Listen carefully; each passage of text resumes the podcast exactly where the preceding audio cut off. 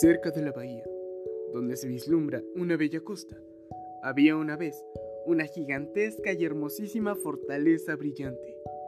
En ella habitaba la familia real, el rey, la reina y un príncipe galante. En dicha fortaleza también se encontraban los siervos, fieles lacayos al servicio de la familia real. Un viejo caballero que protegía con su vida la fortaleza, y una vasalla que servía a los reyes los más ricos platillos y se encargaba de mantener la edificación limpia y reluciente. Estos dos siervos tenían a su cargo un jardín, que era el jardín real. En dicho jardín tenían tres bellísimas flores, un girasol grande y hermoso, una bellísima malva rosa de Cuba y el pequeño tallo de una rosa que apenas iba creciendo. El cuidado que daban a estas flores las hacía crecer bellas y hermosas. Hasta que un día los siervos se dieron cuenta de que la malva rosa cambiaba de color durante el transcurso del día. Preocupados, ambos siervos comenzaron a buscar una explicación. Ellos ignoraban que era algo sumamente normal y propio de esta flor. El caballero pensando que este comportamiento era impropio, la aplastó con su pie. Se excusó diciendo que tal vez el comportamiento de la flor era algo provocado por el diablo, por un demonio o por algo similar. Su ignorancia le arrancó la felicidad tanto a él como a su esposa. Ese mismo día, la vasalla se dio cuenta que el girasol se movía, que su corola no paraba de seguir al astro luminoso en su recorrido por la bóveda celeste y que además un retoño le venía. Al enterarse el caballero, tomó la flor y la arrancó del jardín, poniéndole en una maceta aparte.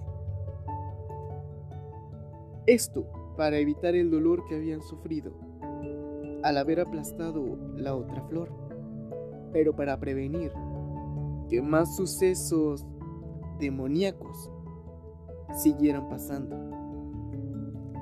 Estos dos sucesos hicieron que el caballero entristeciera, que se fuera apagando poco a poco y muriera.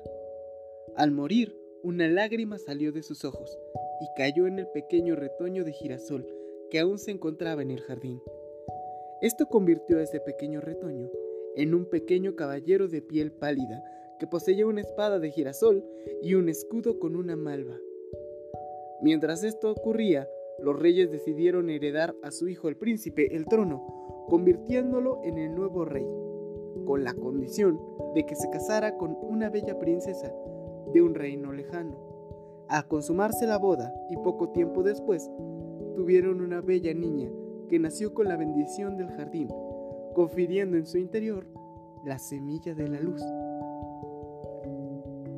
Los nuevos reyes encomendaron al caballerito la misión de proteger a su hija pero la desdicha no había salido de la fortaleza, ya que, al ser muy pequeño el caballerito, no pudo evitar que la maldad entrara a la fortaleza y lamentablemente la reina cayó presa de un hechizo y murió. No sin antes encargar a la vasalla que cuidase de su hija. Al morir la reina, Inmediatamente una bruja llegó a apoderarse de la fortaleza y del reino entero. La bruja no tardó en asesinar al rey, apartándolo del mundo.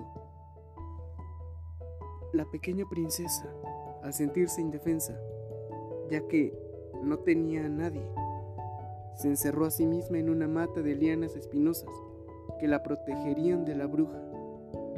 El pequeño caballerito, al observar esto, entristeció ya que sentía que había fallado en su misión de proteger a su princesa, como se suponía debía hacer.